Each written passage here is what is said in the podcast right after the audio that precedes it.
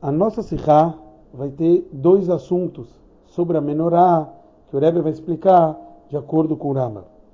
Um é o conceito da menorá ter os seus copos, que tinham vários copos que eram enfeites, não os copos que eram no topo dos canos da menorá, e sim os copos de enfeites, eles estão desenhados pelo Rambam daquilo que a gente chama de cabeça para baixo. Ou seja, o Rama me explica que o copo de enfeite da menorá era a parte superior mais larga e a parte inferior mais estreita. Mas na hora que o Rambam desenha o exemplo da menorá, ele desenha a menorá de cabeça para baixo o, os copos. E o Rebbe analisa e ele traz para a gente que isso seria um, uma tradição de um midrash, talvez, que o Rambam tinha que a gente não tem. Qual o significado disso? Como a gente sabe que o propósito dos copos, em geral, um copo na vida está aqui para servir outra pessoa. E, e a gente sabe que a menorá não era para iluminar Hashem mesmo, porque Hashem fala, eu não preciso de luz. Toda luz é para externar para o mundo, como as próprias janelas do Beit HaMikdash também eram diferentes do mundo todo. Normalmente, em vários lugares na época, se faziam janelas estreitas do lado de fora e largas para o lado de dentro do ambiente, e o Beit era exatamente o oposto.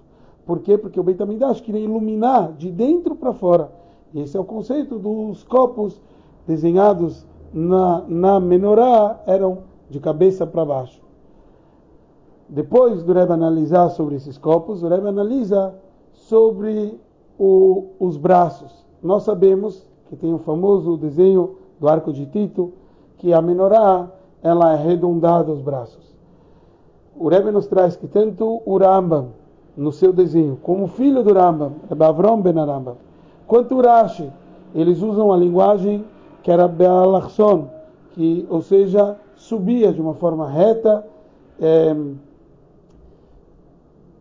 na verdade, quer dizer, sem fazer o arredondado.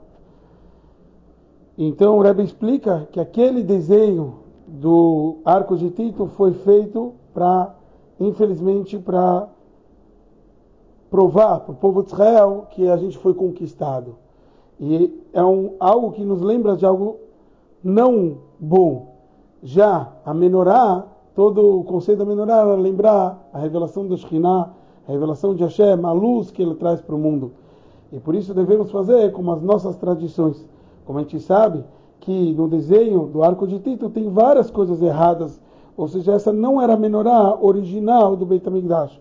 Como a gente sabe que não tem pés naquele desenho, a gente sabe que tinha um pezinho, tinham três pezinhos embaixo da menorá, e aqui não tem os desenhos dos pezinhos.